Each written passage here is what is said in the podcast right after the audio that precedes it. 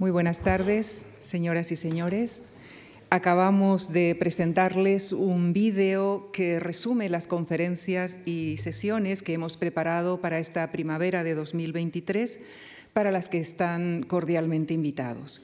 Y esta tarde, en el inicio de esta programación, les invitamos a acompañarnos en torno a un ciclo que estudiará algunos hitos de la historia de la escultura, ciclo que hemos organizado paralelamente a nuestra exposición titulada Escala, Escultura 1945-2000, inaugurada el pasado 31 de marzo. En el ciclo de cuatro conferencias que iniciamos esta tarde les proponemos un análisis en un amplio marco cronológico y temático de algunos rasgos cardinales de la historia de la escultura. El próximo jueves, Manuel Arias desarrollará una conferencia en torno al renacer de la escultura antigua en la Edad Moderna. El martes 18, la coordinadora de este ciclo, María Bolaños, estudiará la figura humana en la escultura del Renacimiento y el Barroco. En la clausura, José María Parreño se referirá a la relación entre escultura y naturaleza en el siglo XX.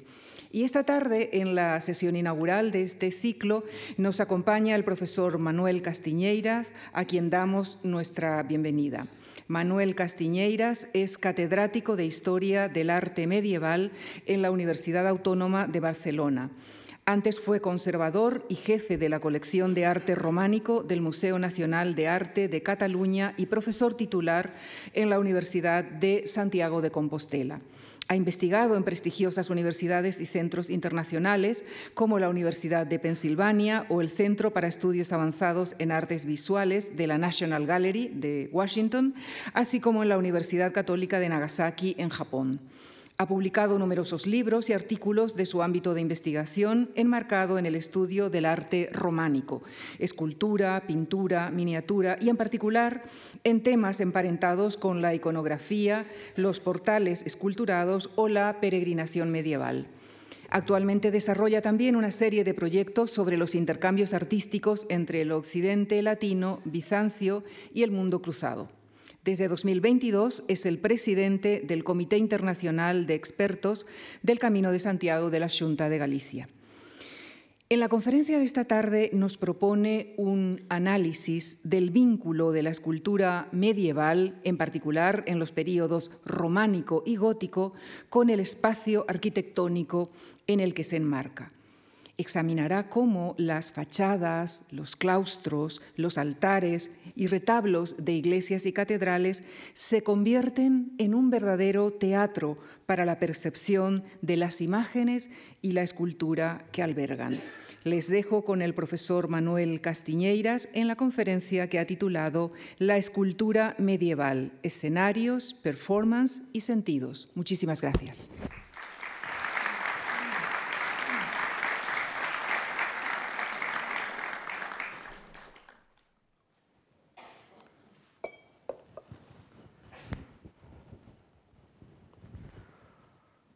Muy buenas tardes.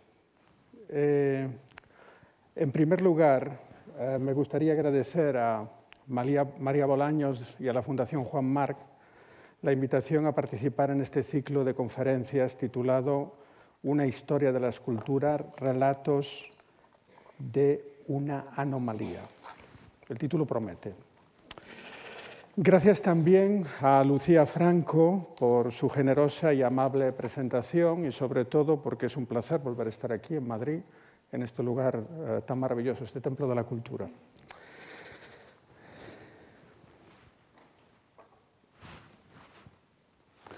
Cuando hace unos meses recibí la invitación de María Bolaños, esta me envió un texto de presentación que se iniciaba con una provocadora frase de Charles Baudelaire, en la que éste se preguntaba por qué la escultura era un arte tan aburrido en comparación con la pintura. No sé si estoy en condiciones de contestar a la pregunta o de rebatir al gran Baudelaire, pero en lo que se refiere a la escultura medieval, prefiero que sea un compatriota de Baudelaire, Marcel Proust, quien le responda. Una iglesia medieval es un espacio en cuatro dimensiones. La cuarta dimensión es el tiempo. Proust dice también, la catedral viva, es decir, la catedral esculpida, es el más grande de los espectáculos.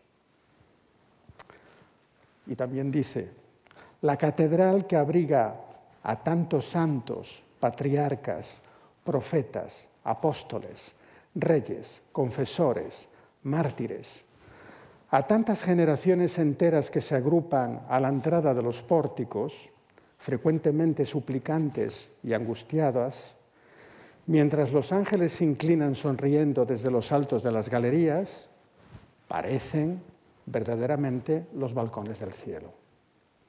De ello deducimos que eh, toda obra de arte, y en particular la escultura medieval, debería admirarse en el escenario que fue construido para ella.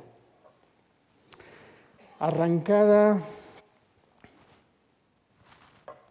de su lugar original, en su condición de fragmento descontextualizado en un museo, la escultura medieval languidece si no se le añade un contenido, una narración o una museografía evocadora o sugestiva. Eso es y será siempre el reto de los museos. Este es el problema de la escultura medieval, que no es una escultura de bulto en general, es una escultura, como vamos a ver, arquitectónica e integrada en un espacio. De ahí que el título de mi charla sea La escultura medieval, escenarios, performance y sentidos. La escultura medieval, en especial la del periodo románico y gótico, está intrínsecamente ligada al espacio. arquitectónico en el que se enmarca. Ese es el escenario. Y no se puede entenderse ni percibirse sin ese espacio. Las fachadas, los portales, los claustros, las tumbas, los altares, los baldaquinos y los retablos centraban la localización de relieves y de estatuas devocionales. Estos actuaban como verdaderos marcadores y puntos focales del espacio sacro. La escultura se integraba así en el recorrido del espectador en el edificio y por lo tanto fomentaba su experiencia emocional y espiritual. San Agustín hablaba que había un sensus corporalis, una forma de percibir las cosas con los sentidos del cuerpo, y un sensus espiritualis, ¿no? que esta, eh, digamos, visión eh, terrena nos podía llevar a encender la visión espiritual. Evidentemente, en la escultura eh, medieval siempre estamos jugando con esos dos campos. Yo os traigo aquí este magnífico conjunto, que es un descendimiento de San Joan de las Abadesas en, en Cataluña, de mediados del siglo XIII, en la que vemos este espectacular, eh, esta espectacular disposición de todos estos personajes relacionados con eh, la pasión de Cristo, en la que destaca el hecho de que esa escultura de Cristo es una estatua relicario. ¿eh? Si os fijáis en la frente tiene como una puertecilla y ahí había tres trozos de la hostia y detrás del, o sea, en la espalda tiene otra puertecilla con reliquias de Tierra Santa. Eran imágenes consagradas, es decir, eran imágenes que no eran solo objetos, eran objetos sagrados que servían para sacralizar un espacio. Y además podéis ver que todo eso es una gran comparsa de personajes que están interpretando una especie de eh, gran teatro litúrgico. ¿eh? Ahí veis cómo José de Arimatea eh, agarra el cuerpo de Cristo, mientras que Nicodemo le quita los clavos. Entonces, eso es algo que vamos a ver continuamente, ese diálogo entre la escultura y el uso y la percepción del espectador. Por ello no debe de extrañar que en muchas ocasiones a estas estatuas y relieves se les diese una mayor vivacidad y corporalidad. Bien a través de la policromía, que es muy importante en el mundo medieval, la policromía, precisamente para aumentar la percepción de los sentidos, o bien a través de la relación o integración de estas estatuas con ritos uh, devocionales o ceremonias litúrgicas. Es lo que llamamos el aspecto performativo. Performance es una palabra anglosajona que quiere decir la interpretación, la representación, ¿no? la representación litúrgica. De esta manera la escultura no solo se convierte en una performance, en una interpretación, sino que forma parte de esta. Iglesias y catedrales se transformaban así en un gran teatro de las imágenes, en el que la experiencia sensorial de la escultura eh, involucra gran parte de los sentidos del fiel, la vista, el oír, la música, eh, el oler, el incienso, el tocar, eh, la estatua, es decir, todos los sentidos están relacionados con ese eh, mundo de la escultura. En realidad, el medio escultórico es una de las manifestaciones más genuinas y distintivas del arte medieval entre los siglos XI y XIII. Esta técnica es especialmente significativa en el periodo románico, pues como arte derivado del arte romano, en este periodo se produjo una recuperación de la dimensión monumental y narrativa de la escultura que no encuentra parangón salvo en la época grecorromana. ¿eh? Habíamos perdido, por hacer un relato, digamos, esa gran tradición de la escultura monumental y fuimos capaces de recuperarla a finales del siglo XI. Pero esa escultura, a finales del siglo XI, nace con una serie de condicionamientos es una escultura eh, esencialmente arquitectónica, que se hace para la arquitectura, siempre pensada para evitar el bloque de piedra como parte de una estructura mayor, que cubría pero también definía el diseño general del edificio y sus diferentes partes. Capiteles, jambas, basas, columnas, pilares, parteluces, tímpanos, arcos, y las transfiguradas sirvieron para determinar y decorar sobre todo la entrada de esos espacios sagrados. Voy a ir hacia atrás ¿eh? para hacer un comentario de cada una de estas imágenes para que podamos un poco también eh, empezar a entender un poco la escultura medieval. La escultura medieval, pues el gran tema del románico es el capitel, el capitel figurado. El capitel de repente no es como el capitel en el mundo antiguo, que servía para los órdenes eh, clásicos. El capitel se va a convertir en un elemento para la narración. Y ese momento se produce en eh, una abadía francesa, que es la abadía de Fleury.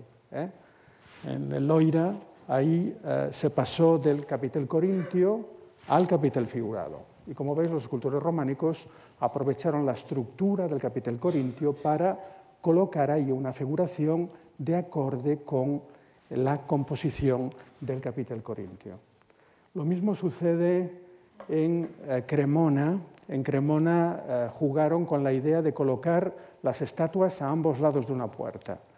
Y ahí es muy interesante porque colocan las estatuas a ambos lados de una puerta, colocan en este caso a cuatro profetas, y esos cuatro profetas están hablando, llevan unas cartelas y lo que están eh, cantando, lo que están recitando estos profetas es el canto que se hacía la vigilia de la Navidad para anunciar la llegada del Mesías. Es lo que se llama el sermón de símbolo que se lía en las iglesias medievales eh, la noche, lo que nosotros llamamos durante la noche buena. Os he traído también eh, un pilar eh, en Saint-Étienne de Toulouse, estos con este Juan y Santiago el Mayor. Esto era la fachada de una sala capitular y ahí podéis ver cómo no se distingue entre el elemento arquitectónico y el elemento escultórico, porque en el mundo medieval siempre nos movemos en esos dos aspectos, el aspecto real el aspecto simbólico, el aspecto del mundo sensible y el aspecto espiritual. Los apóstoles son las columnas de la iglesia, es lo que dicen los textos, los que, sustentan la iglesia. Pues qué mejor forma de ejemplificarlo que mostrárnoslo a través de la escultura. Y ahí tenéis también a este magnífico Jeremías en Moissac, en un parteluz, que está danzando, está bailando como eh, si fuera un profeta del Antiguo Testamento. Entonces vemos cómo la escultura medieval nace dentro de la arquitectura y como elemento arquitectónico. Y e, hay una dialéctica ahí entre la escultura y la arquitectura para ver quién prima más. Con el románico, eh, la escultura recuperó esa dimensión monumental de la antigüedad a finales del siglo XI. Ah, me olvidaba de Jaca, uno de los primeros tímpanos esculpidos, ahí lo tenéis, son los inicios de los tímpanos esculpidos en Europa, o estas magníficas dovelas de eh, Santa María de un Castillo, eh, donde podéis ver cómo la dovela se dispone de forma radial, es decir, no, no negando la estructura de la arquitectura. Eh. La escultura se combina con la arquitectura. Bueno, os decía que a finales del siglo XI aparece esta nueva monumentalidad, por eso los portales románicos con toda esa cantidad de esculturas han sido comparados tantas veces con eh, los arcos de triunfo de la antigüedad. ¿eh? En Cataluña hay este ejemplo magnífico que es el portal de Ripoll, ¿eh? que parece casi un arco de triunfo romano, un arco honorario romano, Ahí tenéis una comparación, podía poner otras, pero bueno, a mí me gusta esa. ¿eh? Pero eh, digamos que igualmente favorito de esta comparación entre estos arcos de triunfo del mundo antiguo y eh, los portales románicos es este lugar que está en el sur de Francia, que se llama Saint-Just-du-Gard. En Saint-Just-du-Gard, las medidas de este portal, están tomadas exactamente del Scene, es decir, del escenario del Teatro Romano de Orange, que está muy cerca de Saint-Just-du-Gard. ¿no? Entonces, eh, nos podemos imaginar estos escultores eh, románicos iniciando este gran proceso de reinvención de la escultura y en ese proceso de reinvención de la escultura se tienen que enfrentar a hacer una escultura en los elementos arquitectónicos, esa es la gran genialidad de la época, que todos los elementos arquitectónicos son susceptibles de convertirse en una figura, pero por otro lado tienen como modelo de referencia gran parte, eso es como la sintaxis ¿no? de la frase, es como si tuvieras, eh, para hacerlo bien, pues recurres a las composiciones del mundo antiguo, como pasa en Ripoll o Saint-Gilles-du-Gard. Son, si algo caracteriza al románico es la palabra metamorfosis. La escultura puede aparecer en cualquier lugar, ¿no? puede apoderarse de cualquier rincón del edificio. ¿eh? También se encuentra en los márgenes de los edificios, en las metopas y en los ménsulas, lo que nosotros llamamos los canecillos y las gárgolas, para marcar los límites del edificio en altura, pero también para hacernos explícito a través de estas imágenes que estamos en el margen del mundo. ¿eh? Estos eh, canecillos, estas gárgolas, siempre es como el margen del mundo. Lo vamos a ver después porque siempre tiene esta eh, segunda lectura. Pero también en el interior aparece escultura, en las naves, para subrayar, por ejemplo, el ritmo del edificio o para, digamos, acentuar digamos, la diagonal hacia el altar o por ejemplo en todo el mobiliario litúrgico nos aparece escultura, ¿eh? Eh, en los púlpitos, en los canceles, en los altares, en los baldaquinos. Allí es donde tenían lugar importantes representaciones litúrgicas relacionadas con, digamos, con el calendario eclesiástico y eh, ese mobiliario decorado contribuían a subrayar la sacralidad del edificio. Yo os traigo ahí uno de los ejemplos eh, más eh, espectaculares de esta época, que es este púlpito de Guglielmo, que es un artista toscano. El púlpito de Guglielmo estaba en la Catedral de Pisa, actualmente está en Cerdeña, en Cagliari. ¿eh? Está dividido en dos y esta es la reconstrucción original de este magnífico púlpito totalmente esculpido con escenas relacionadas con el Nuevo Testamento. Pero fijaos que lo más importante de este púlpito son eh, los atriles, es decir, desde donde se eh, lee la palabra de Dios. ¿eh? Y en un lado tenemos a los cuatro evangelistas, desde ahí se lee el Evangelio, y en el otro lado tenemos a Pablo, Timoteo y Tito para leer las epístolas. ¿no? Es decir, ahí veis cómo el mueble y la decoración del mueble están totalmente supeditados a la función de ese mueble dentro eh, de la iglesia. Bien.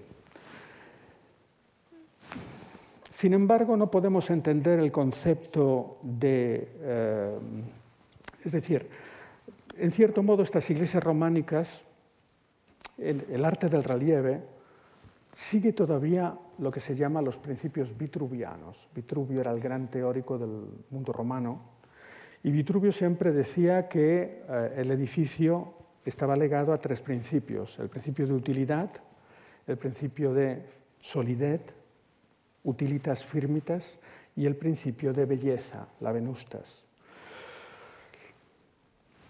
los portales románicos están señalando eh, digamos, los elementos arquitectónicos. Están respondiendo a esa idea de, lo sólido, lo útil, lo bello. Y de hecho, un, teórico francés que se llamaba Henri Faucillon escribió un libro en el año 34 que se llama La, vida de las formas, ¿eh? que está, tenéis varias traducciones en castellano, una de ellas, digamos que cambia el título del francés, se llama La escultura románica pero este es un libro que es de obligada lectura, cualquiera que está en la bibliografía que he mandado al curso. O sea, cualquiera que quiera saber un poco sobre la escultura románica tiene que iniciarse con Fosillón, porque Fosillón fue el primero en redescubrir esta estética de la escultura románica e intentando entender la estética de la, arquitectura románica. Según Fosillón, y está de acuerdo con Vitruvio esto, la escultura monumental del románico no negaba la estructura, sino que la reafirmaba física y visualmente. Sin embargo, si observamos con un poco más de atención, no podemos entender ese concepto de belleza en la arquitectura medieval como lo entendía Vitruvio. Cuando ah, Vitruvio hablaba del concepto de belleza del edificio, se basaba en la idea de un orden y una euritmia intrínseca, o sea, todo basado en número, ¿eh? y todo basado, digamos, en las partes con el todo, que regía todo el proyecto de edificación. Cuando vemos una iglesia románica y vemos la decoración, hay algo que nos llama la atención, y es que ese concepto de belleza está más cercano a la idea de otro gran intelectual, que es Isidoro de Sevilla. ¿eh? Isidoro de Sevilla habla de la venustas como el embellecimiento del edificio, es decir, lo que se incorporaba y se añadía al edificio como la ornamentación y la decoración. Realmente la escultura románica, cuando nosotros las vemos, es cierto que se rige por esta idea de reforzar los elementos arquitectónicos, pero por otro lado parece como un forro del edificio y a veces se sale del marco totalmente. ¿eh? Ahí tenéis este magnífico ejemplo en Italia, que es San Seno di Verona, 1138, y ahí es como si la fachada se hubiera convertido en un libro abierto. ¿no? O sea, vamos a ocuparlo todo. ¿no? Y los relieves están a ambos lados del edificio y ahí realmente es más embellecimiento que la Venustas vitruviana, lo que tenemos ahí. Inicialmente, según Fosillón, y esta es una de las grandes ideas de él, muy, discutida posteriormente, el relieve estaba sometido a lo que él denominaba la ley del marco. Esta ley del marco era una ley según la cual la figuración no debía traspasar los límites de su campo para no contradicir la función arquitectónica del elemento que la sustentaba. Por eso él eh, mostraba como un gran ejemplo de esta adaptación de la figuración al marco el famoso dintel de la Eva de Autun, que para los franceses es la escultura románica más bella. ¿eh? Eh, la Eva de Autun, como veis, está, no está de pie, está acostada en el dintel y Fosillon la utiliza para precisamente hacer explícita esta idea de una figura que se adapta al marco del dintel. Pero no nos vamos a quedar ahí, ¿eh? lo, vamos a criticar.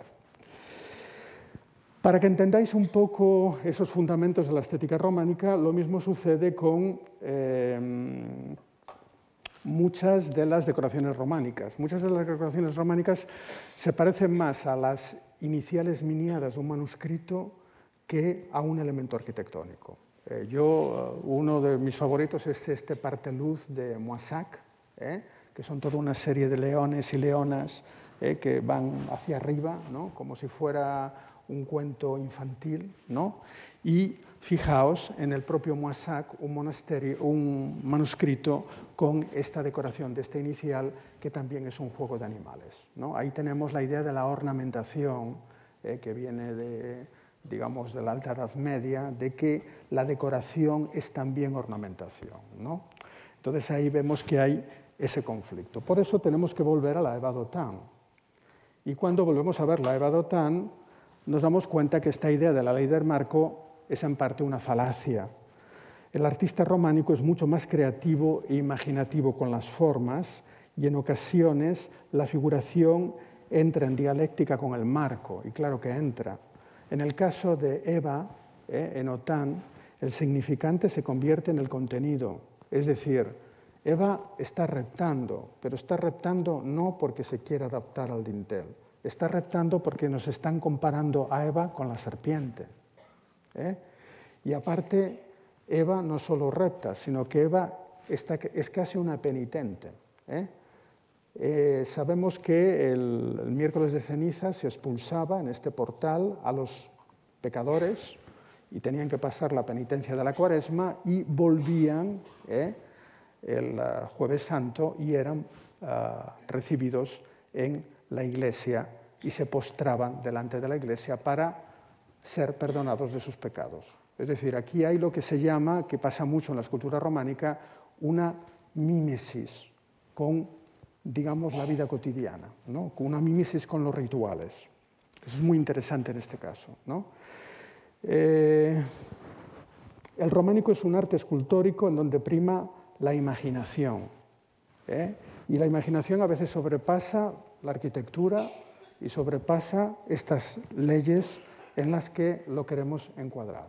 ¿eh? Por ejemplo, si nos vamos a la Magdalena de Besselé, nos encontramos con ese gran portal que está dedicado al Pentecostés. ¿eh? El Pentecostés es el momento que el Espíritu Santo baja sobre los apóstoles, les da las lenguas de fuego y pueden irse a todos los lugares del mundo. ¿Qué forma mejor que representar ese momento que colocarlo en un tímpano, que es un tímpano en explosión, ¿eh? como si fuera eh, centrífugo, hacia afuera? ¿Lo veis?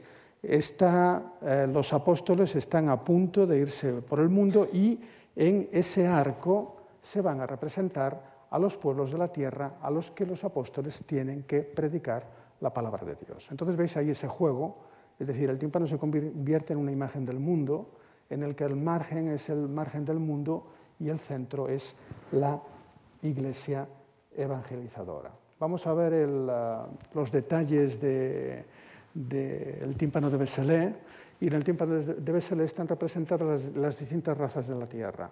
Eso tiene que ver con toda la eh, imaginación medieval. En la Edad Media se pensaba que en la creación Dios había hecho no solo al ser humano, había hecho al ser humano y a otras razas ¿eh? híbridas y también toda una serie de animales híbridos y monstruosos. Y estas razas híbridas y estos seres monstruosos habitaban en los márgenes de la tierra. Los márgenes de la tierra para ellos eran Etiopía, la India, eh, la, estepa de Siberia, Japón, eh, y ahí ellos eh, imaginaban que vivían todas estas razas que tendrían que ser algún día evangelizadas por la Iglesia.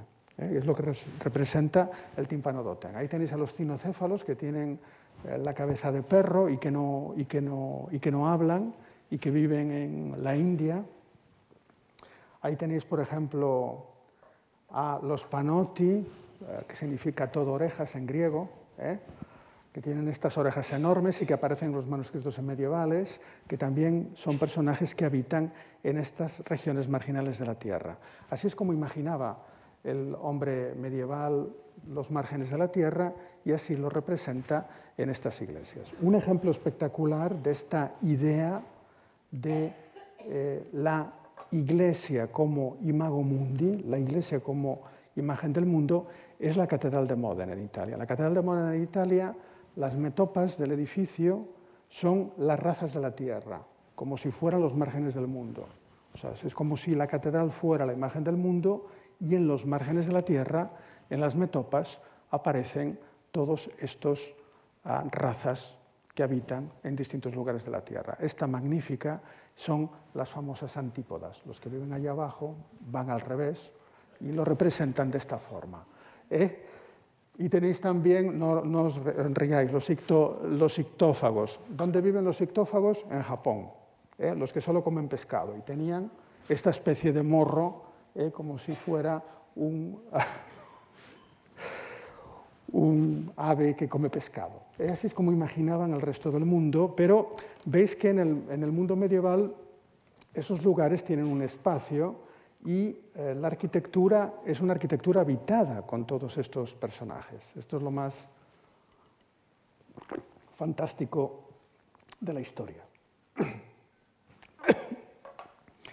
Y otro tema fascinante del mundo románico es su fascinación por lo que se llama la formosa deformitas. Eh, los románicos tenían una fascinación especial por la metamorfosis de las formas. ¿eh? O sea, podían hacer, digamos, alargar un cuerpo, eh, ponerle un trozo de una cosa, de otra. Y eso dio lugar a la creación de una estética particular que Bernardo de Claraval llamó la formosita deformitas, o sea, la hermosa deformidad. ¿eh?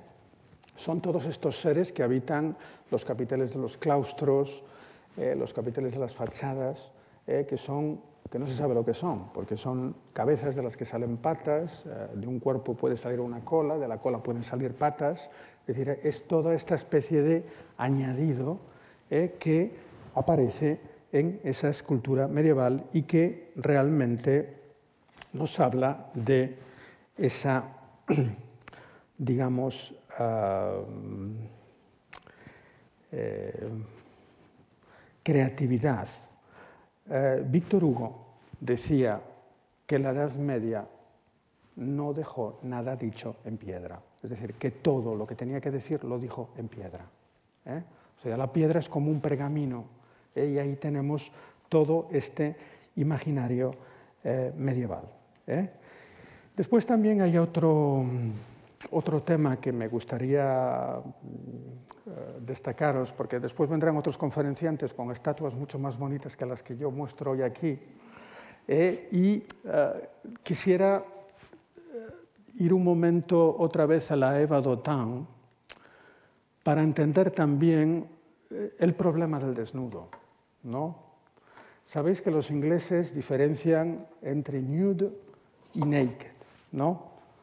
O sea, el desnudo, el nude, es el desnudo heroico, o sea, el desnudo, digamos, de las estatuas antiguas, mientras que naked es el desnudado. Y cuando una figura no está desnuda, sino desnudada, tiene vergüenza, se quiere tapar. Hay una moral detrás de esa figura. Pues las esculturas del románico están más en esta segunda categoría del naked, ¿eh? De las figuras desnudadas. Eva es hermosa, pero la han desnudado y está tapándose. ¿eh? Lo veis ahí, está todo eh, bien colocado para que no veamos su sexo. Pero hay siempre una moral detrás de la figura, digamos, del desnudo medieval. Eso es otra, otra cosa, digamos, interesante para entender las cualidades de esa escultura medieval. Bien. Bien, a mí me gustaría ah, en, la, conferencia centrarme en, No me gustaría centrarme en los, aspectos formales, no, no, es lo que más me gusta de la, de la escultura medieval. Si lo, lo hiciese, le daría la razón a Baudelaire y os haría una lección muy aburrida. ¿eh? Yo me quiero centrar en la idea de la creación, de cómo esta escultura realmente es creativa, dentro de sus limitaciones, porque claro, las limitaciones las tenían evidentemente. Pero se podían superar esas limitaciones, ¿no? Y también podemos entender muchas cosas de lo que supone la escultura en un edificio medieval. Y para ello he elegido la visión del espectador, es decir, la idea de cómo esa escultura es vivida, cómo está, está integrada en el escenario, en la performance y en la percepción eh, sensorial. Es decir, el espacio escultórico es un espacio vivido, relacionado con un itinerario litúrgico, con un itinerario de peregrinación, y de ahí el enfoque que os voy a proponer, en el que intento ponerme al día y abandonar Fosillon y su vida de las formas y pensar más como un hombre contemporáneo mirando la escultura medieval. Entonces ahí hay cuatro libros que han sido un poco los guías de la conferencia. Eh, como vais a ver, todos son libros ingleses. ¿eh? que son, eh, digamos, los autores que han revolucionado un poco en, las últimas décadas la visión de cómo nosotros tenemos que percibir la escultura medieval. El primero es Beate Fricke, que ha hecho un libro sobre Santa Fe de Conch, la estatua de Santa Fe de Conch, de la cual vamos a hablar. El segundo es eh, Thomas Dale, que ha, titulado este libro con este sugerente título, El poder de Pigmalión. ¿eh? Pigmalión es el que le da vida a la estatua y él habla de las, estatuas medievales como estatuas vivas, lo vamos a ver también. Pues este el Leiki, eh, que ha escrito este mirar escultóricamente, que él llega a la conclusión de que muchos portales están construidos con la idea ya de la perspectiva, de que hay un punto desde en el que tú te colocas y puedes percibir la fachada perfectamente. Y uh, Jacqueline Young ha hecho este, este, libro que se llama uh, Cuerpos elocuentes, que, en el que trata las grandes conquistas de la escultura gótica. Cualquiera de estos libros es un libro, son libros llenos de sorpresas, en las que invitan al lector, al espectador, a cambiar totalmente la percepción que nosotros tenemos sobre la escultura medieval y sobre todo cómo era percibida por sus contemporáneos. Entonces, yo os voy a dar algunos flashes ¿eh? de un poco estas nuevas visiones eh, sobre la escultura eh, medieval. Es clara la relación entre la arquitectura y el espacio sacro, y está claro que la arquitectura ha sido integrada intencionalmente en el recorrido del espectador del edificio y por lo tanto en muchas ocasiones está destinada a fomentar la experiencia emocional y espiritual del espectador. Particularmente interesante de este enfoque es el estudio de Jackie Young sobre la escultura gótica. Ella estudia cómo las figuras animan los espacios en los que se encuentran a partir de subrayar el aspecto más humano y emocional de esas figuras, en directa conexión con el espectador. Es como si estuvieran llamando la atención del espectador. El espacio, el marco, se supera a través del movimiento y las emociones. Vamos a ver los ejemplos de cómo de este periodo del siglo XII vamos a avanzar hacia un mundo gótico en el que se van a romper algunas de las limitaciones de la escultura románica. Por ejemplo, la estatua columna. ¿no? La estatua columna es una de las grandes, eh, digamos, formatos eh, de la escultura gótica, la idea de hacer estatuas como si fueran columnas, como si fueran cilindros. Pero ahí podéis ver que entre Chartres, el portal real, en el que realmente las figuras son como dobletes que están metidos dentro de los cilindros eh, de las columnas, pasamos a Saint-Ly, solo 30 años después, y ya a través de la torsión de las caderas se está rompiendo ese espacio. ¿eh? Lo veis como en nada la escultura medieval avanza y experimenta.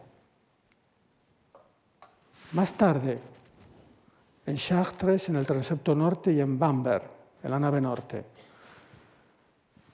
se busca la elegancia a través de las, vestimentas, el porte, cómo los trajes pueden servir para crear espacio.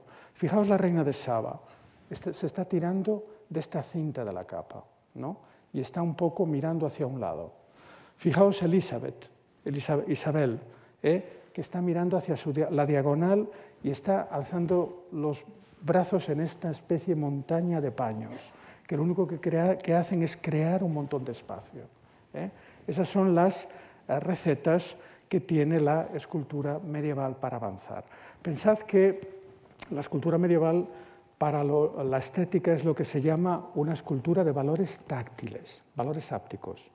Es decir, lo que fomenta la escultura medieval es que tú mires la escultura y sobre todo ah, te fijes en lo más táctil de la escultura, los paños, las arrugas. ¿eh? Es como táctil, no tiene, tiene, muy poco de óptico, tiene muy poco de pictórico todavía esta escultura, nada que ver con la, evolución que vendrá después. ¿eh? O, por ejemplo, aquí en Bamberg, en la Puerta de los Príncipes, se busca la fisionomía, que no es lo mismo que fisionomía. Fisionomía es, digamos, el estudio de un aspecto, pero la fisionomía es estudiar el aspecto de una persona en relación con el carácter y con las emociones. Y ahí en Bamberg al escultor no se le ocurrió otra cosa que representar a los condenados de esta manera, de manera que tú te pones delante y claro, te quedas absolutamente prendados porque están en el infierno, no sabes si están riendo o están llorando. Está jugando con esa especie de no diferencia entre el llanto y la risa, entre la desgracia y la alegría. Ahí veis ahí a los condenados de Bamberg, ¿eh? cómo el escultor está trabajando en esa... Ah, o, por ejemplo, buscar el diálogo entre las esculturas y incorporar al espectador en ese diálogo. Eso sucede en el portal del transepto sur de la Catedral de Estrasburgo.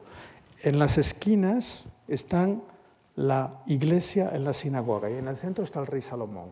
El rey Salomón está sentado como si fuera un juez, como si fuera un juicio. Y a un lado está la sinagoga y a otro lado está la iglesia. La iglesia, como veis, mucho más poderosa, con la cruz, vencedora, y la sinagoga está yéndose hacia un lado, es ciega y como siendo expulsada de la iglesia.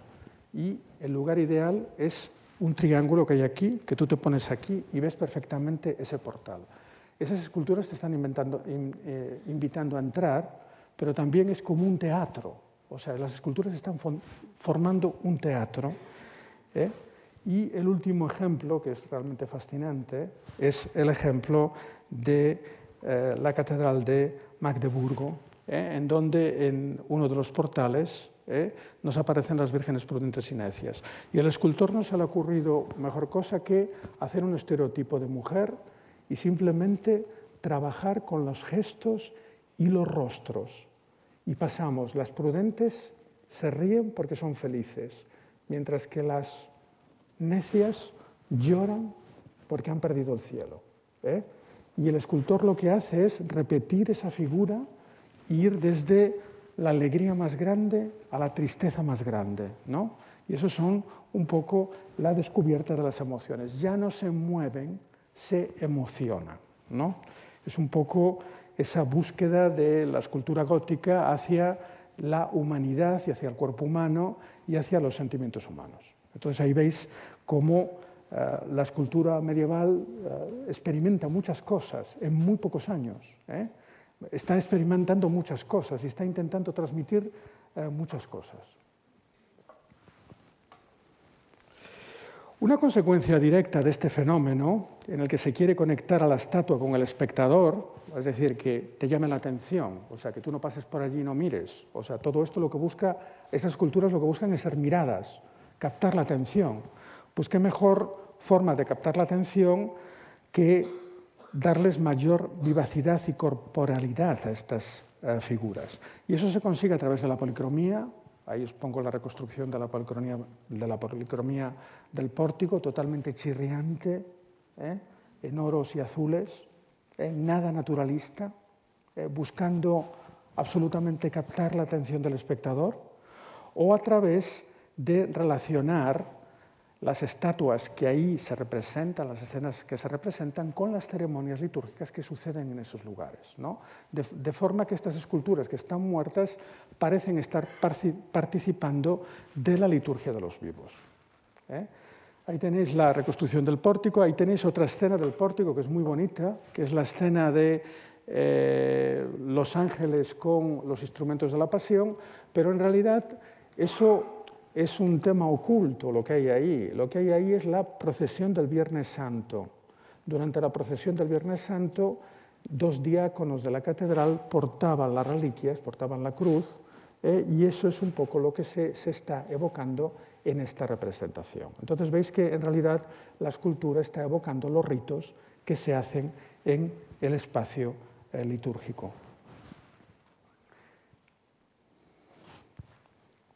De esta manera, la escultura forma parte de la performance litúrgica de las iglesias, en tanto en cuanto sus relieves son parte de la celebración de ritos y ceremonias.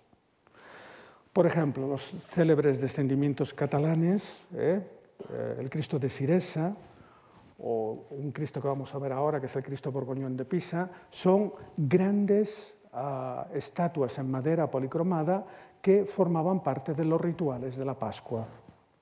¿Eh? Aquí os traigo el, famoso de uh, Santa María de Tauy, ¿eh? que un Cristo articulado, que es posterior, pero que, que sería un Cristo para el entierro. ¿eh? Tenéis, por ejemplo, este Cristo magnífico que mide la cruz mide 3,70 metros y este Cristo enorme, ¿eh? se llama el Cristo Borgoñón de la Catedral de Pisa, presidía el altar mayor de la Catedral de Pisa. Y ese Cristo enorme, sabemos, gracias a una restauración, veis que tiene la huella de una mano, que ahí estaba la mano de José de Arimatea, es decir, que formaba parte de, perdonad, de un gran descendimiento. Aquí está la reconstrucción, ¿lo veis ahí? Y esto estaba colocado en el altar mayor de la Catedral de Pisa. ¿eh? Y esta estatua también era una estatua relicario. Y entonces me preguntaréis, ¿y por qué las estatuas eran relicarios? Porque todo esto es teología. O sea, al final estas grandes estatuas eran como dogmas. Lo que querían es proclamar que Cristo había sido humano, que se había reencarnado en un hombre. En el siglo XII la Iglesia tuvo que luchar contra la herejía cátara. ¿eh? La, la, herejía cátara negaba esa humanidad de Cristo. ¿eh? Entonces eh, es muy interesante eh, ver cómo eh, es muy importante la idea de la encarnación en este momento ¿no? y que toda esta serie de, digamos, para los cátaros, la luz es de Dios y la materia es del diablo, ¿no? Entonces eso entraba en conflicto con la Iglesia Católica y por eso ha habido todos estos uh, grandes uh, conjuntos en tantos lugares. ¿eh?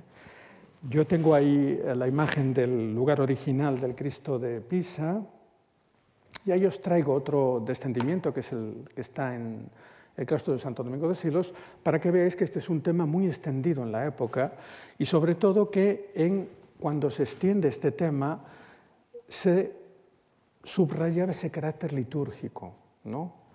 Según los textos de la época, cuando José de Arimatea abraza a Cristo y lo coloca en el sepulcro, estaba haciendo lo mismo que hacía el cura colocando la hostia en el cáliz. Es decir, estos son programas sacramentales que lo que están es de alguna forma resaltando el valor de la consagración del cuerpo de Cristo y de la transformación del, del, pan en el cuerpo de Cristo. ¿no? Y después, otra cosa muy importante de todos estos conjuntos es que al espectador lo que le lleva es a ver la escultura de una forma táctil, porque veis que lo más importante en estas esculturas es tocar, tocar el cuerpo, tocar es hay toda esta uh, dialéctica del tocar. ¿eh? Se ve ahí. Bien, os decía que aparte de que las esculturas formen parte de, uh, digamos, la, las ceremonias, lo más increíble de la escultura medieval es la capacidad que tiene de crear grandes programas que parecen una ceremonia en sí mismo. ¿no? una ceremonia en piedra que se queda ahí petrificada eternamente. Eso es lo que pasa, por ejemplo, con lo que yo llamo el concierto del Apocalipsis. ¿no? Eh, en, el Apocalipsis se narra que en, el capítulo 4 y capítulo 5 que eh, los ah, ancianos, ah, antes de comenzar el, juicio, ah, afinarán sus instrumentos y comenzarán a tocar. ¿no? Y esto es un tema que aparece en tantas eh, fachadas de esta época. Ahí tenéis, por ejemplo, el claustro de Moissá con todos los 24 ancianos, con sus instrumentos, mirando hacia arriba, Tenéis, por ejemplo, Ologon Saint-Marie, donde aparecen también en la arquivolta eh, los eh, ancianos, o tenéis famoso Santiago de Compostela con los eh, ancianos en el momento de afinar sus instrumentos antes de empezar a tocar el juicio final. Y esto es lo que yo digo que en este momento la escultura se convierte en una performance en sí misma. ¿Por qué? Porque hay un texto, nosotros tenemos el texto, leámoslo, 24 y 5, y vemos que cada artista, cada escultor, hace una disposición particular de ese texto. ¿eh? Es decir, en realidad desplazamos el texto a esto. Esto es realmente la interpretación del texto. ¿eh? Es lo que yo llamo el texto performativo. Ahí tenéis eh, la ilustración del, Apocalipsis, eh, de este pasaje, del pasaje de la adoración de los ancianos y de los ancianos con los instrumentos, y veis que cada uno de ellos, perdonad, que me he ido, cada uno de ellos nos lo va a proponer de una forma distinta. ¿eh? Eso es el texto performativo, se convierte en un concierto en sí mismo. Es por eso que una de las cosas que actualmente se señala mucho de los portales medievales es que en los portales medievales encontramos una gran cantidad de cualidades sinestésicas. La sinestesia es atribuirle propiedades humanas a cosas que no lo son. ¿eh? En realidad, estas piedras es como si cantasen, eso es lo que diría Lorca. ¿eh? Las piedras están cantando, están con los instrumentos, no las escuchamos, pero es como si las pudiéramos escuchar. Eso es un poco la poética medieval, ¿no? la, poética de esa evocación.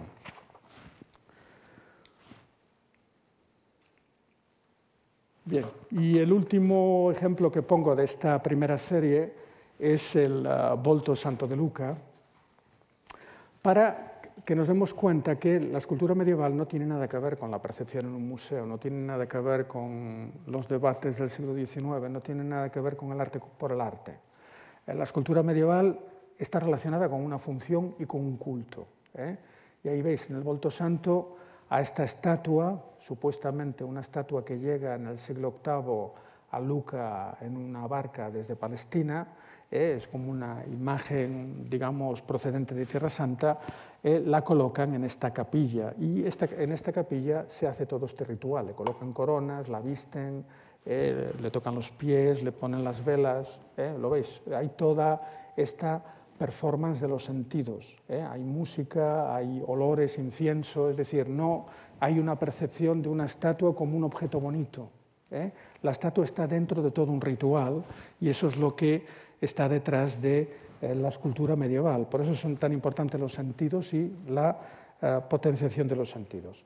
Yo voy a tratar dos temas en la conferencia de hoy, ahora en esta segunda parte, eh, relacionados con la escultura medieval. Y ahí sí que me voy a centrar más en lo que más conozco, que es el periodo románico.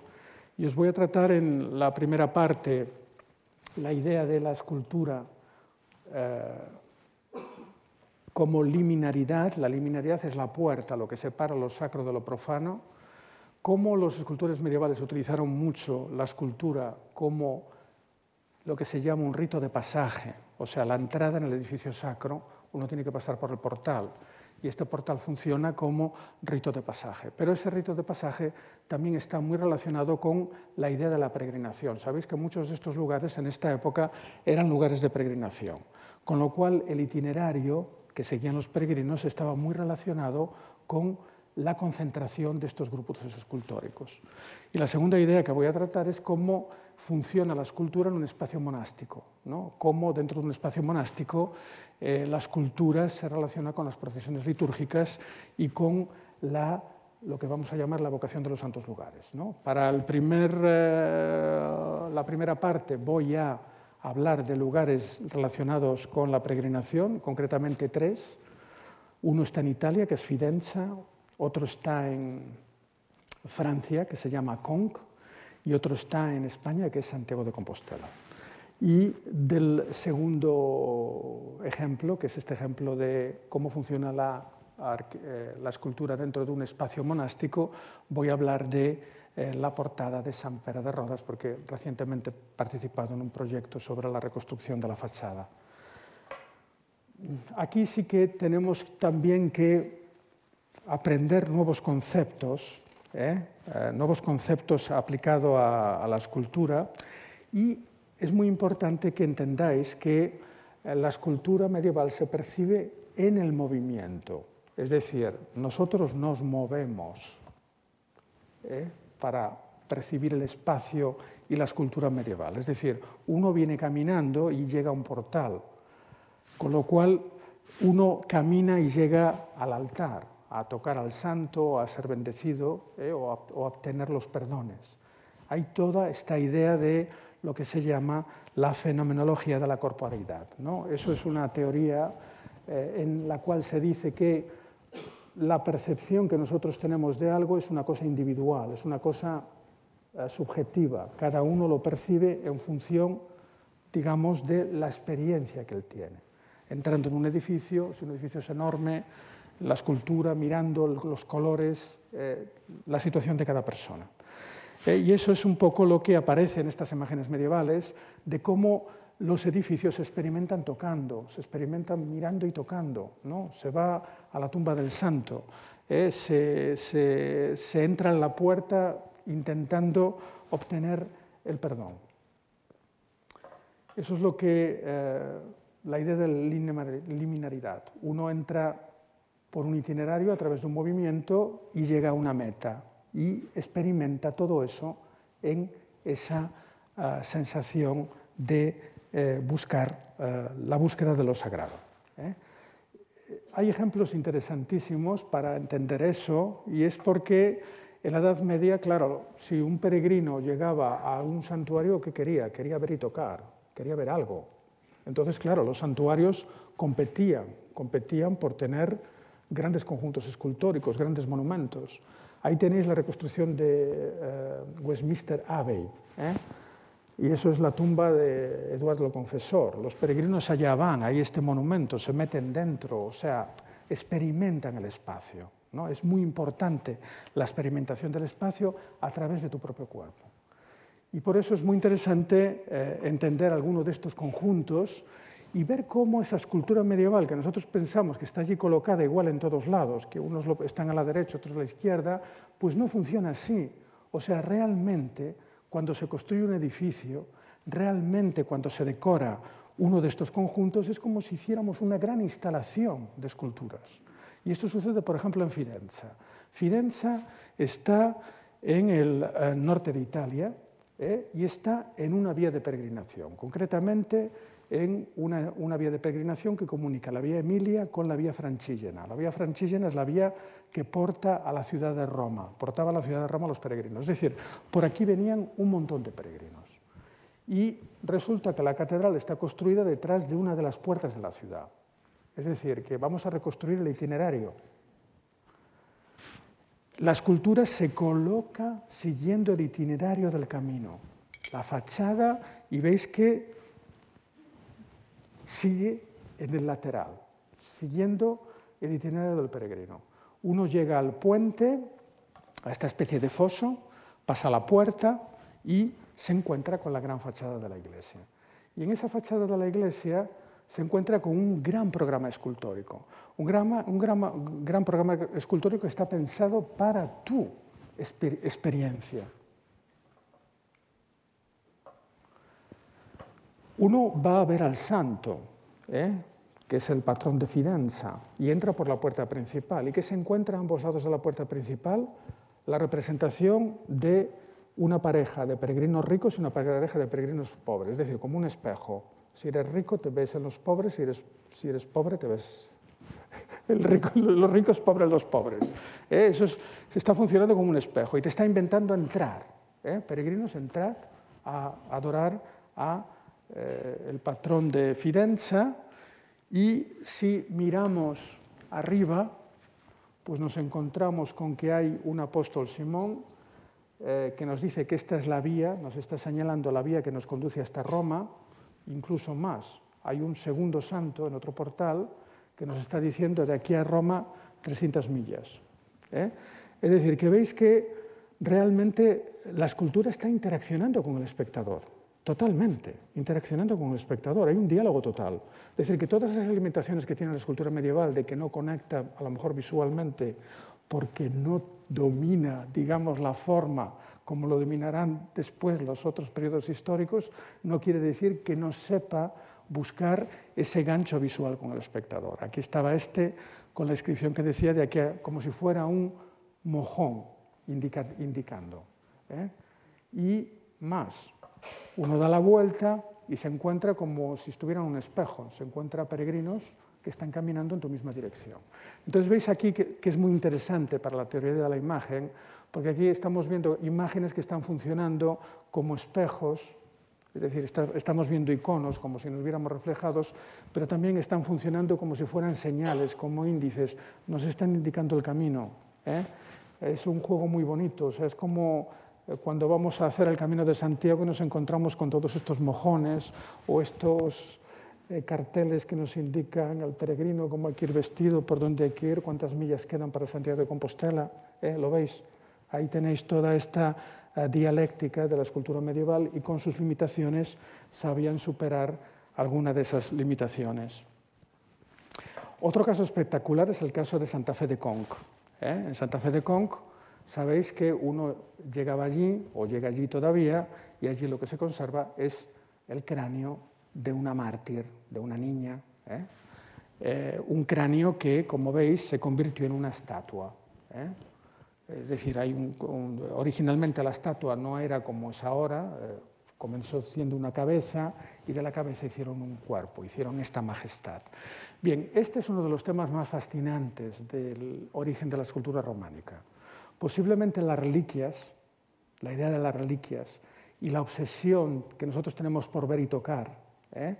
hizo que las reliquias tuvieran que convertirse en lo que se llaman bustos parlantes. Es decir, si tú tenías una cabeza, había que hacer una cabeza, si tenías la mano se hacía un relicario de un brazo y a veces se hacía un cuerpo entero, como en este caso, la majestad de Conk. En todo caso, si tú ibas a Conk, te encontrabas con la santa, pero te encontrabas con la santa vestida de oro. Es decir, la santa se presentaba al fiel como si estuviera en el más allá, como si brillase, como si eh, fuera una imagen de un cuerpo, de un cuerpo resucitado.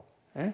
Esa es la idea que hay detrás de los relicarios. Los relicarios fascinan a, los hombres medievales porque es como una ventana al más allá. Y este es el gran origen posiblemente del posterior desarrollo de la escultura románica. Creo que no es una casualidad que uno de los portales románicos más espectaculares está en Conc, donde desde el siglo X adoraban o veneraban a esta estatua. ¿eh? La majestad de Kong es lo que se llama un relicario parlante. Un relicario parlante se llama así no porque hable, sino porque nos está indicando que dentro hay, eh, digamos, los restos de una figura humana. Y eso en, la estética medieval eh, se dice que es una figura carismática. Y aquí os explico qué significa ser una figura carismática. La palabra carismático en griego significa alguien que participa de la divinidad. Eso es lo que es una persona carismática, carismáticos. ¿eh? Alguien que participa de la divinidad. Y a través de estas estatuas brillantes que a nosotros nos producen casi pues, un rechazo, ¿eh? ahí lo que se estaba representando era precisamente los cuerpos celestes, o sea, la idea de eh, la santa, digamos, en el paraíso. ¿eh? Y eso es la idea de lo carismático, la majestad, digamos lo supraterreno. Y ahora, esto lo hice hace unas semanas en una conferencia, un amigo mío hizo la mejor descripción de la estatua de, la majestad de la Santa Fe de Conco.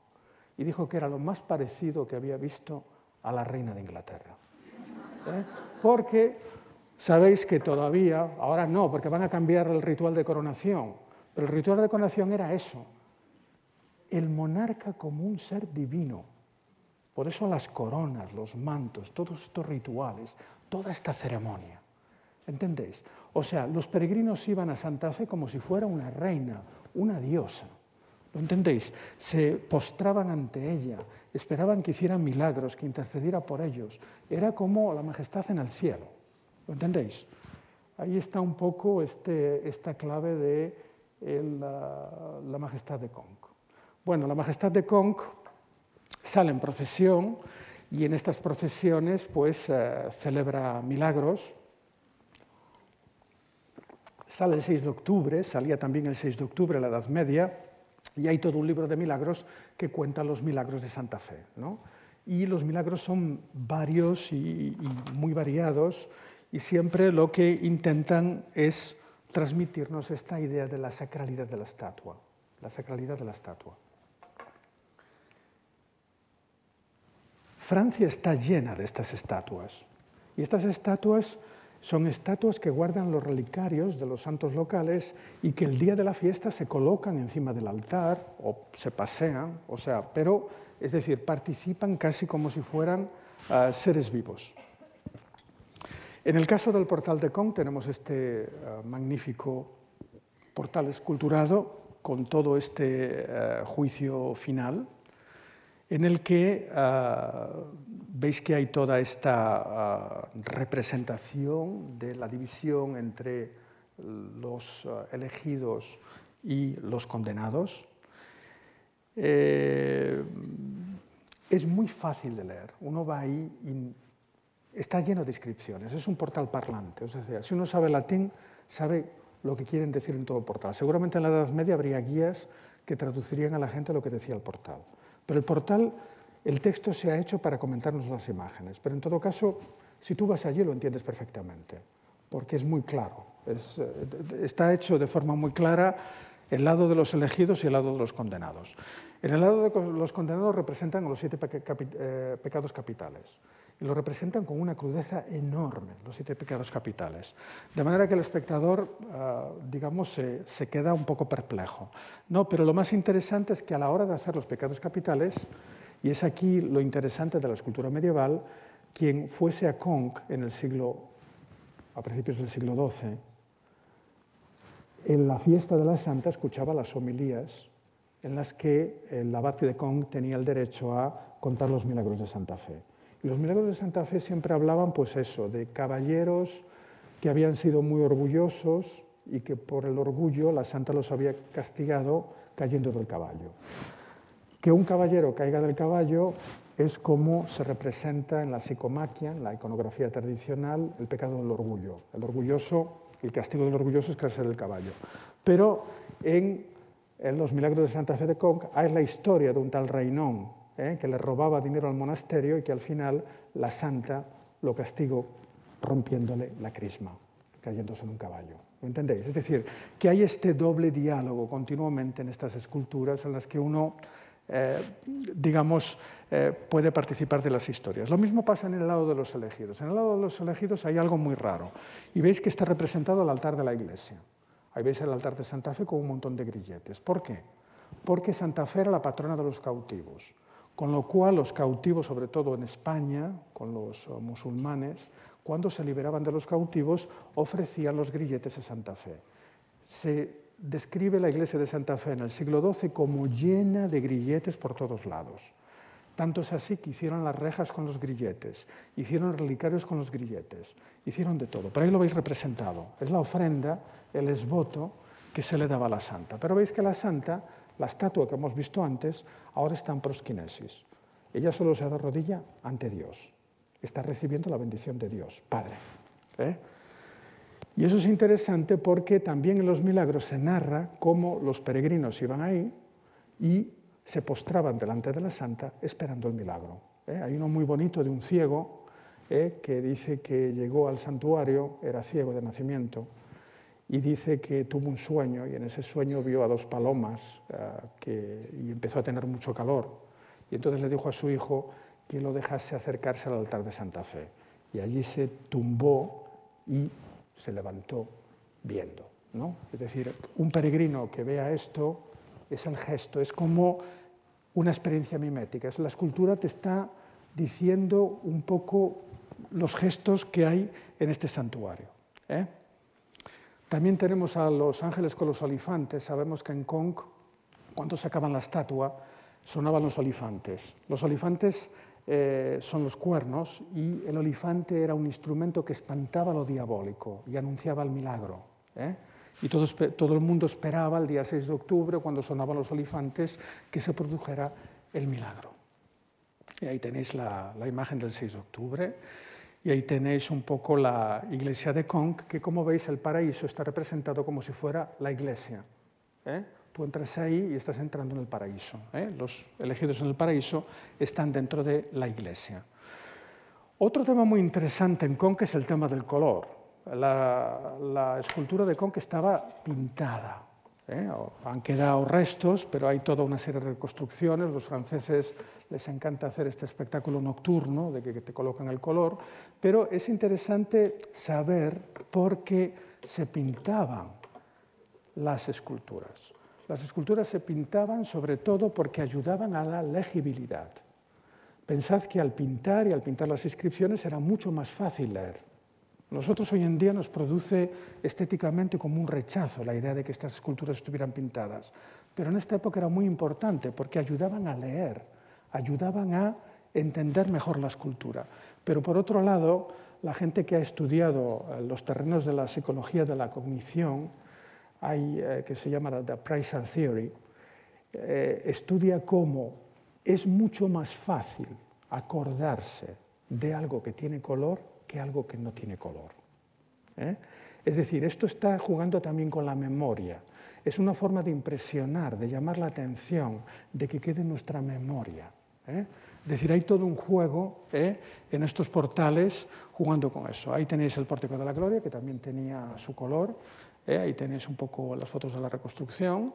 Y ahí tenéis una comparación entre los colores del pórtico y los colores de una estatua lígnea, porque yo creo y estoy convencido que la policromía del pórtico fue hecha por pintores de, eh, que trabajaban la escultura lígnea, ¿eh? pintores contratados es profeso. Bien, sobre Santiago no he hablado muchas veces, la última conferencia la di sobre Santiago con la cual y sobre el pórtico, pero simplemente sobre Santiago sí quiero deciros algo porque Santiago es un lugar interesante para entender cómo funciona la escultura medieval. Olvidaros de las fachadas y de, todo esto y nos vamos a centrar en una cosa muy curiosa que existe en Santiago de Compostela. En Santiago de Compostela, eh, cuando el edificio lo que es la arquitectura está prácticamente realizado. En realidad, eh, lo más importante a finales del siglo XII era intervenir sobre el edificio y darle una nueva sacralidad y una sacralidad más moderna. Cuando un peregrino llegaba a Santiago en el siglo XII se encontraba con esto, se encontraba con un Santa Santorum, un sitio enrejado con un super baldaquino dorado, pero no veía nada. ¿Dónde está Santiago? Ahí debajo. ¿eh? Hoy en día la gente baja la cripta, pero en la Edad Media no había ni cripta. O sea, uno llegaba y tenía que creerse que allá abajo estaba Santiago. Evidentemente eso estaba un poco pues, pasado de moda a finales del siglo XII. A finales del siglo XII, como habéis visto, los peregrinos querían tocar, ver y de todo. Bien. Pues por eso a Mateo se le ocurrió la genial idea, esta es una de sus genialidades, de colocar una estatua, que es la estatua que todavía está hoy, la que se abraza. Ahí es una estatua eh, en piedra, colocarla señalando el lugar donde está Santiago. Y esta estatua la hace un doble, que es el que está en el parteluz del pórtico, señalando como un eje ¿eh? dirigido hacia el centro. Y ahí veis cómo la escultura está funcionando como un marcador del espacio, ¿eh? cómo la escultura está ayudando a que tú entiendas el espacio eh, de otra manera. Ahí lo veis. Ahí veis un poco el eje que marca las estatuas, esta especie de doblete. Y Santiago, sabéis que en la Catedral de Santiago funciona como un intercesor. No puedo hablar de eso, pero es el intercesor de los muertos en el cielo. Y en realidad eh, en Santiago no están inventando nada. Los franceses habían hecho miles de santuarios con las estatuas de los relicarios colocadas en los altares. ¿eh? Incluso habían colocado a los santos titulares de las iglesias a las puertas de las iglesias recibiendo a los peregrinos. San Lázaro está ahí en San Lázaro de Otén. Lo mejor que podía hacer Santiago es colocar a Santiago a los pies de la iglesia. ¿Lo veis ahí? Es decir, la, escultura tiene, no es para hacer bonito, no es una ornamentación, no es solo arquitectura, está haciendo una uh, función. Esta es la reconstrucción de cómo sería la, uh, digamos, el altar mayor después de la intervención de Mateo. Y es en el siglo XIII, precisamente tras la intervención de Mateo, que por primera vez, porque no tenemos constancia de que pasara antes, se deja entrar a los peregrinos en el altar mayor. El altar mayor era para el obispo y sus canónigos, o para los reyes, si venían. Está. Pero el peregrino, quedaba fuera. Entonces, ¿qué mejor forma que hacer abrir la reja? Entonces hay un ritual precioso en la Catedral de Santiago, eh, documentado en el siglo XIII, de cómo se abría la reja dos veces al día. Y esa reja era para que los peregrinos depositaran sus limosnas y pudieran poner velas delante de la estatua del apóstol. Esa era una forma de acercar al peregrino, de dejarlo ver, de dejarlo tocar el lugar sagrado. ¿Lo entendéis? Eso es muy importante a la hora de la escultura medieval. Eso es fundamental. Bien, el último lugar que ya acabo, eh, que voy a contar, es este portal desnudo, o más bien desnudado. ¿eh? Lo destrozaron a principios del siglo XIX. ¿eh? San Pere de Rodas, en Cataluña, era uno de los grandes monasterios benedictinos de Cataluña, que tenía un portal magnífico realizado mayoritariamente en mármol y que Ah, fue vandalizado a principios del siglo XIX y ha sido pues, objeto de mercado del arte, mercado artístico y recientemente sabéis que se han recuperado cuatro piezas del mercado anticuario que han pasado a formar ah, parte de la colección del Museo Nacional de Arte de Cataluña. ¿no? entonces en ese proceso pues yo me he metido un poco a entender un poco cómo era ese portal que ahora es nada. Uno va ahí y se encuentra con eso, con una portada desnuda. Del portal, este es el proyecto de la exposición, del portal que tenemos algunas piezas magníficas que se atribuyen a un maestro que se llama el maestro de Cabestany, que es un maestro activo en el tercer cuarto eh, del siglo XII y que es una de las personalidades escultóricas más interesantes de la escultura románica. Pero yo quiero ver ese portal no tanto por la forma, sino por la función de esos relieves. Ese portal estaba ah, totalmente decorado con relieves marmóreos, en su mayoría con relieves narrativos, de los que nos han quedado muy pocos. El más espectacular es este, que es la aparición de Cristo en el mar de Galilea o en el lago Tiberiades. Sabéis que esta es una escena de Cristo, después de resucitar, se aparece varias veces a los apóstoles y discípulos, y se aparece en su región natal, que es, ah, bueno, no natal, pero donde vivió muchos años, que es Galilea. ¿eh? Y ahí es el relieve de la aparición de Cristo. Quedan muy pocos relieves figurados que se han ido recuperando. Eh, sabemos que había ah, unas bodas de Caná a partir de unos restos que han quedado. Sabemos que había una escena de la vocación de los apóstoles. Ha aparecido también esta figura que hemos identificado con el milagro de la hemorroísa, basándonos en este sarcófago de Zaragoza, de Castiliscar. ¿eh? Sabemos que el maestro de Cabestán estaba, estaba loco por el arte paleocristiano y que iba a ver sarcófagos y se inspiraba continuamente en los sarcófagos. Y eh, reconstruyendo el programa, que siempre se ha pensado que es un ciclo de los milagros de Cristo, que es un ciclo que está fundamentado en Pedro. Bueno, todo eso es cierto, pero ahí apareció un leitmotiv que yo no me había dado cuenta antes, y es que la mayoría de estos milagros y sucesos suceden en Galilea. Y este lugar, esta fachada, está en la Galilea del monasterio. Galilea sabéis que es el eh, el nártex, ¿no? es una especie de nártex que hay en las iglesias, donde se eh, celebran rituales y es donde se, eh, están dentro de los itinerarios de las ceremonias litúrgicas del monasterio. Es decir, que aquí ha aparecido un nuevo dato, y es que no es una simple fachada, sino que es una fachada que está en una Galilea, que tiene una función litúrgica, y además que parece querer evocar la idea de Galilea, no solo el lugar, el lugar que se llama Galilea, sino la Galilea de Tierra Santa, a través de estas escenas evangélicas.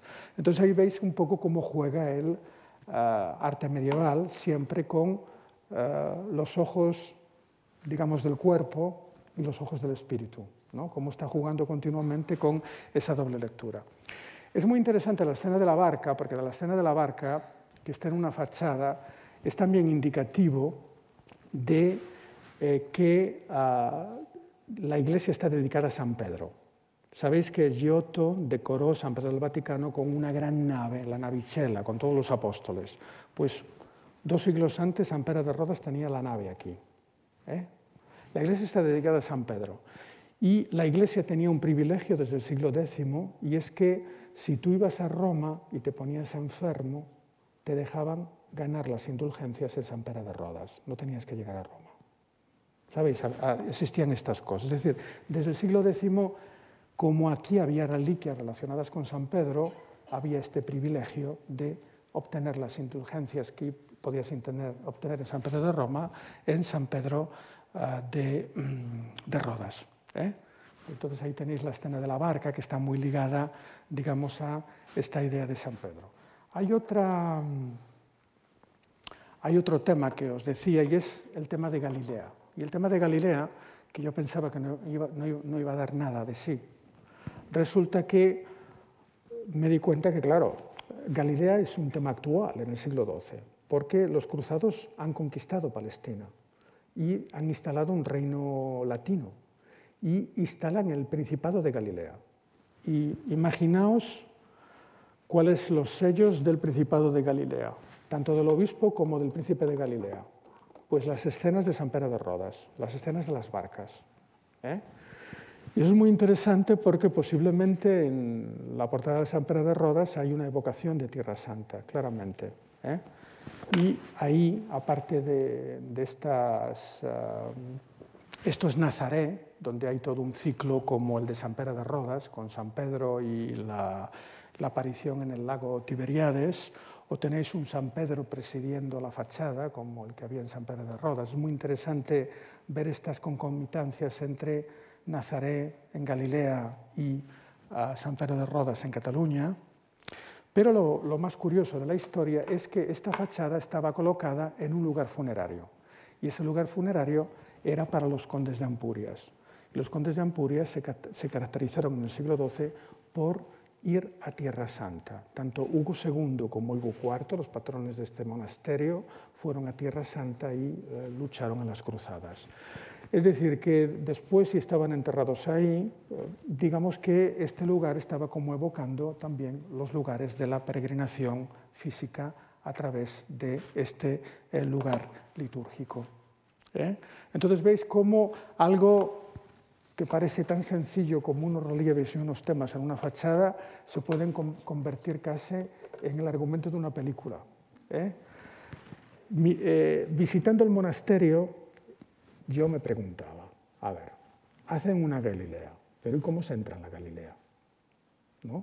Y resulta que la Galilea, lo veis ahí, lo voy a señalar ahora, voy a utilizar por primera vez esto, veis que esto es el, el brazo sur de la, de la iglesia, y aquí hay unas escaleras y tú te metes como en un pasadizo que pasa debajo de una torre y aquí llegas a una puerta actualmente y seguramente había unas escaleras de madera que te hacían bajar a la Galilea.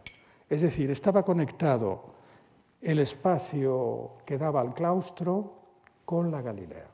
Y ahí nos vamos a los rituales de Cluny, de las comunidades benedictinas. En los rituales de Cluny el día de Pascua y todos los domingos, la comunidad hace una procesión. Y esta procesión consiste en que se juntan en esta zona, cerca del claustro, y entran en la Galilea, se colocan delante de la fachada como si estuvieran en el coro y cantan toda una serie de cantos relacionados con la resurrección y las apariciones de Cristo después de muerto. ¿eh? Es un ritual típico de Cluny. Es decir, que al final estas fachadas esta fachada con todos estos relieves se convierte en algo más, ahí tenéis un poco el itinerario que lleva a la Galilea, pues se convierte en algo más que todo eso. Y para, digamos, la puntilla, resulta que en el relieve Cristo dice Pax Vobix, ¿no? paz a vosotros. Esas son las palabras que Cristo dice después de resucitado, en todas las apariciones. Cuando se le aparece a Tomás, cuando se le aparece a los discípulos en el mar de Galilea y para completar el enigma, en San Pere de Rodas, en los inventarios del siglo XV, resulta que conservaban las reliquias de la tierra ah, que Cristo había pisado en el mar de Tiberíades y la reliquia del Pas Bovis. Tenían ahí. Es decir, que veis que se complementa. De manera que este espacio es un espacio que está entre la tierra y el cielo. Es un espacio que está entre lo litúrgico y lo funerario. Es decir, es un, es un lugar, ah, digamos, totalmente para la imaginación, para, para la ceremonia, para, para la liturgia. ¿no? Y un poco es lo que eh, hay detrás de este relieve aparentemente tan, eh, digamos, normal. ¿eh? Tenemos otros ejemplos de inscripciones del Pas Bobi en otras iglesias italianas, en, escenas en las que Cristo se aparece después de muerto. Esto es la escena apareciéndose a Tomás, en el que también le dice Pas Bobis, eso está en la ciudad de Pistoia. O tenemos, por ejemplo, estas representaciones cerca de la ciudad de Pisa, donde ah, aparecen estas escenas de la entrada de Cristo a Jerusalén y los apóstoles se han convertido en palmeros eh, y son como los monjes que están cantando digamos, la ceremonia litúrgica. Entonces veis cómo estas escenas son totalmente anacrónicas, o sea, no, no están hablando de la Biblia en, eh, en, el, siglo I, están hablando del siglo XII y de los rituales evocadores, evocadores de todos estos rituales del siglo XII. Incluso abren la boca y cantan, como veis aquí. ¿eh? Es muy posible que el maestro de Cabestañ, que es el autor de estos relieves, y esta es una teoría muy controvertida, muy polémica, hiciera, a ver, voy a decir un stage, un Erasmus en Pisa. Es decir, que él seguramente estuvo en Toscana y aprendió gran parte de su técnica en Toscana. ¿eh? Eh, dejadme saltar esto y os pongo así para que disfrutéis un poco, digamos, el savoir-faire del maestro de Cabestañ, que es un uh, moderno porque se inspira en la escultura antigua y sabe sacar partido de la escultura antigua. Este, por ejemplo, es una de sus obras maestras. La cabeza es de él, pero evidentemente está mirado, está, se ha inspirado en una, en una cabeza antigua, en una cabeza romana, posiblemente, o griega casi. Y el cuerpo es una antigua arma romano, es decir, una antigua estatua romana que él re, retalla, o sea, resculpe para convertirlo en un San Pedro. ¿eh? La estatua original era algo parecido a aquello y él le pone un bastón y las llaves de San Pedro. ¿eh? Es decir, hace un pastiche entre una escultura antigua que relabora y una cabeza medieval en la que imita el estilo antiguo. ¿eh? Es un escultor muy interesante que tiene, por ejemplo, este magnífico eh, sarcófagos, diría, pero no es un sarcófago, es un altar que tiene dentro un relicario, que parece que es un sarcófago antiguo, si uno lo ve así se creería que está delante de un sarcófago paleocristiano, no es un sarcófago paleocristiano, pero él está jugando con eso. Él está haciendo lo que se llama el contrafactum. Contrafactum es que tú estás imitando la forma y estás engañando a la gente, de manera que le estás haciendo parecer que eso es antiguo.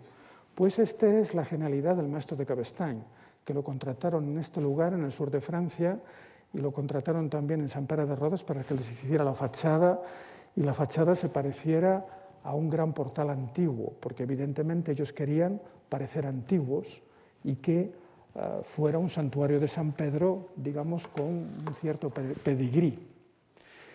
Bien, y ahora voy a leer la, la, el uh, texto final, esto lo leo. Dejadme que lo lea.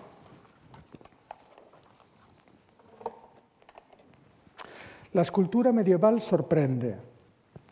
No podemos contemplarla como una forma muerta, como materia muda, sino como piedra viva. El arte es un proceso creativo en el que la representación y lo que se representa toman cuerpo, se vuelve vivo y desempeña un papel activo en la recepción de la pieza hasta hoy.